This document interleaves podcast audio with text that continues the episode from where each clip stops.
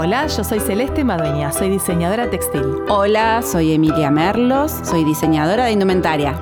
Somos, amigas emprendedoras.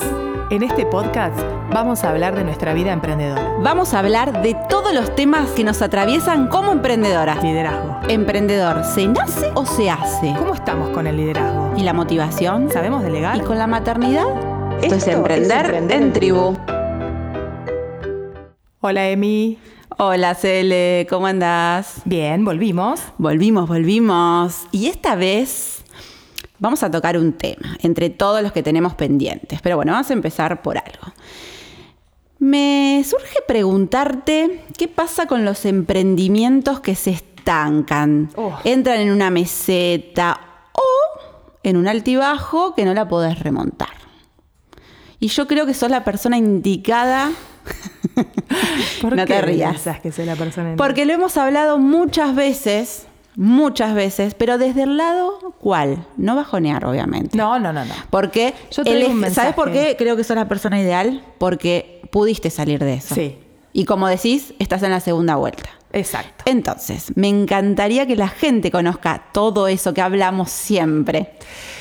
Bien. eh, mira, yo te voy a decir, estuve pensando mucho el podcast de hoy, este, porque aparte me mueve y mucho, ¿no?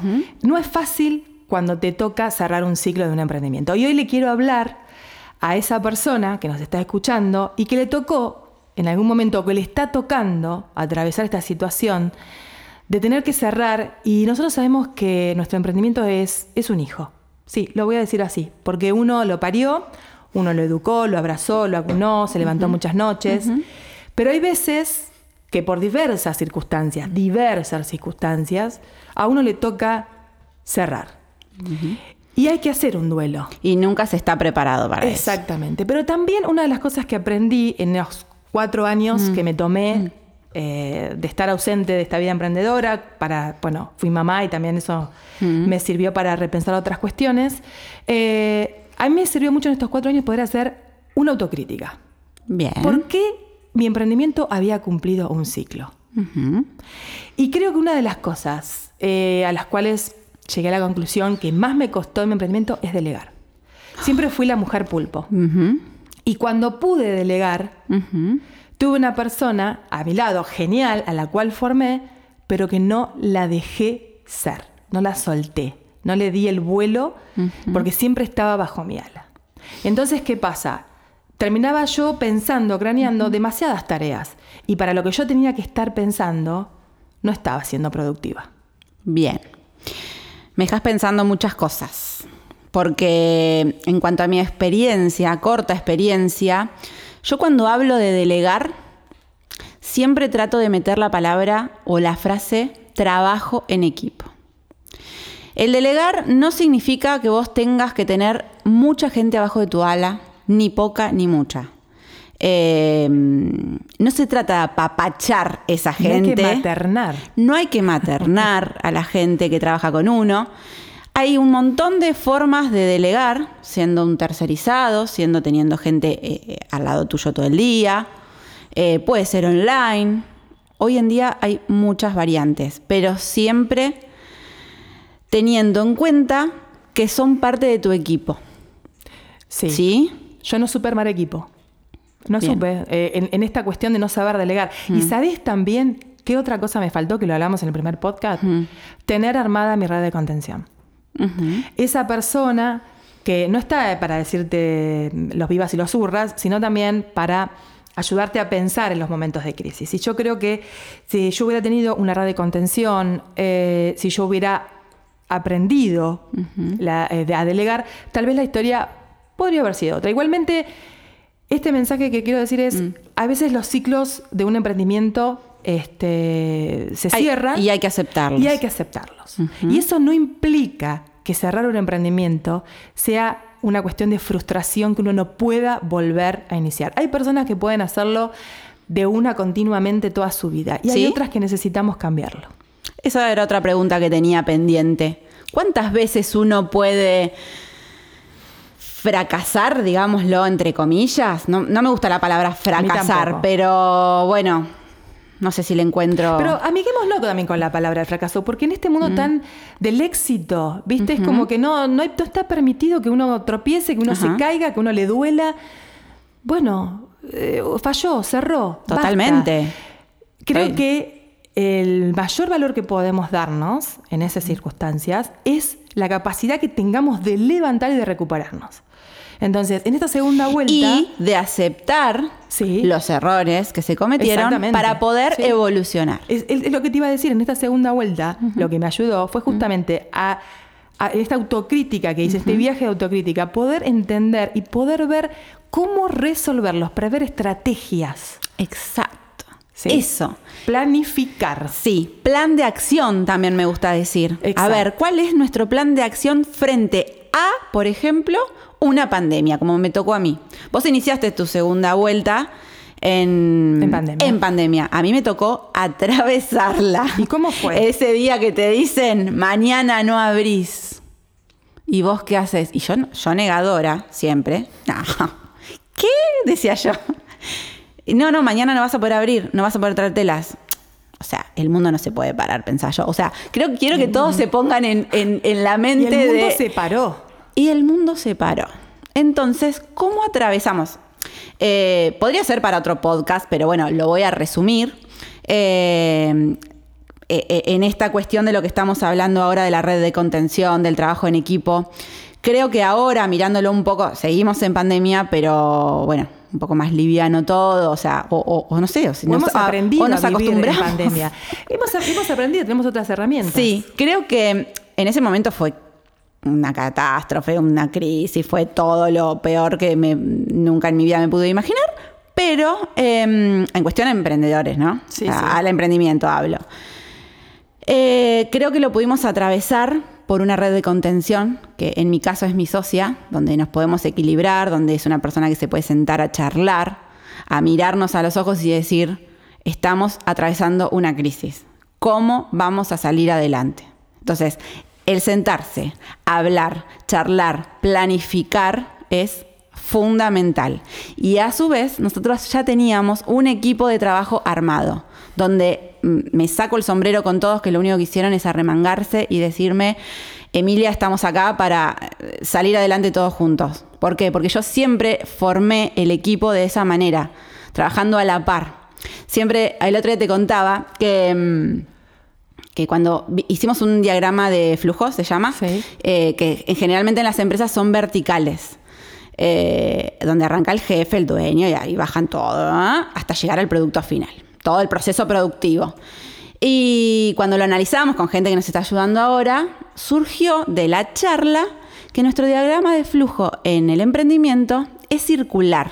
Yo, la verdad que desconozco toda este, esta temática, pero como tenemos gente que nos está ayudando, lo pude visualizar y dije, sí, es así. Es circular porque en el medio, en nosotros, ¿no? En nuestro emprendimiento, en el medio está el cliente. Y alrededor estamos mi socia, yo y toda la gente que nos acompaña. Entonces, estamos en un mismo nivel de empuje hacia eh, la meta, que es el cliente, el cliente satisfecho. Eh, obviamente tiene que haber líderes y uno tiene que tener el carácter de líder y las ganas de liderar, porque es el que baja la organización. Pero en un momento de crisis como el que pasamos, que fue la pandemia, no de crisis de no tener trabajo, gracias a Dios, porque eh, trabajamos un montón. sí. El- la cuestión era la organización de todo eso, donde la gente que logística, trabaja, la claro. logística, eh, la gente que trabajaba, eh, nosotros hacemos producción de ropa eh, en serie, entonces no podíamos tener yo gente conmigo trabajando, teníamos que cada uno en su casa. Exacto. Entonces dije, bueno, O sea, listo, a una ver, una máquina cada una en su casa y todos eh, embolsando, etiquetando, empaquetando y yo recibiendo los pedidos de los clientes junto con mi socia eh, y pudiendo despachar así eh, poniendo el hombro, el cuerpo, pero lo que vu- vuelvo a decir, sin un equipo de trabajo que ya estuvo formado de Exacto. antemano, eh, que fue formado mm, eh, muy de a poquito. no- a, a lo que voy esto, cuando uno emprende, también empezar de a poco, no desesperarse porque tiene que ser como aquel emprendimiento que estoy viendo. Vos sabés que ahora que te escucho, una de las cosas que me sirvió ahora, que sí lo empecé a aprender, fue esto de empezar a armar equipo. Y tal vez, bueno, yo el equipo no lo tengo adentro porque yo soy un emprendimiento unipersonal, pero tengo mis proveedores que son parte Obvio. fundamental. Sí, sí, sí. Eh, la fotógrafa, la, la elección de, por ejemplo, la fotógrafa de los productos, la elección de mi tallerista, la elección de mi estampador, son todas personas que para mí son súper importantes. Y la verdad que una de las cosas que pude aprender en esta pandemia, que si no podía comunicarme y trabajar en equipo con ellos y planificar, eh, no hubiera podido. Y también esta cosa del liderazgo, de cómo uno se planta cuando nosotros ya no somos las jefas de antes. Por más que vos seas un emprendimiento unipersonal, lo que sea, vos liderás ese equipo que vos estás nombrando. Cómo uno se comunica con el otro, qué le estás transmitiendo. Exacto. Eh, eso es muy importante para, para formar equipo. Tal cual. Así que, vos, ¿qué podemos decirle? ¿Qué te parece que podemos decirle a esas personas que están en este momento, tal vez en un momento donde necesitan repensar el círculo, si están, si les cuesta delegar? Yo creo que siempre es importante parar. No necesitamos llegar a diciembre y con los balances de diciembre. Para en cualquier momento. Así como te decimos arrancar en cualquier momento, para en cualquier momento. Te Y sentís evalúa. abrumado porque estás como pulpo haciendo de todo. Estuve haciendo toda la tarde geometrales, me dijeron por ahí. Eh, hice esto, hice lo otro. Tenés hijos, una familia, eh, mil cosas que estás haciendo. Bueno, para.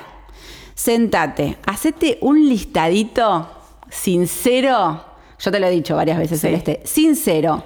¿Qué haces vos en el día a día por tu emprendimiento? Desde hacer geometrales, contestar los mails, contestarle a un cliente, hasta la limpieza de tu espacio, hasta la, hasta la organización, pagar las cuentas, todo eso Hace- está dentro de tu, mm, de tu tarea. Entonces, sinceramente, sinceramente, ¿qué de todo eso vas a poder delegar? ¿En qué tiempo los vas a delegar? Algunos los vas a poder delegar mañana, porque ya te das cuenta de esto, no entiendo cómo no lo delegué. Algunos el mes que viene y algunos te los vas a proponer para el año que viene. ¿No es cierto? A mí me parece una buena propuesta.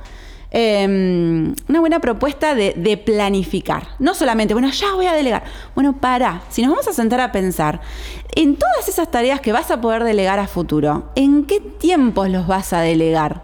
Porque obviamente delegar in- eh, una de las gran pata floja que tenés es el pago. No tengo tantos pagos, no tengo tantas ventas como para poder contratar dos o tres empleados o para delegar lo que... Exacto. Bueno, pero ponete una meta. Decí, para el año que viene me voy a proponer tal cosa. Y ya empezás a buscar a la persona, la visualizás y decís, ay, me encantaría que esa persona sea la fotógrafa de mi emprendimiento, por ejemplo.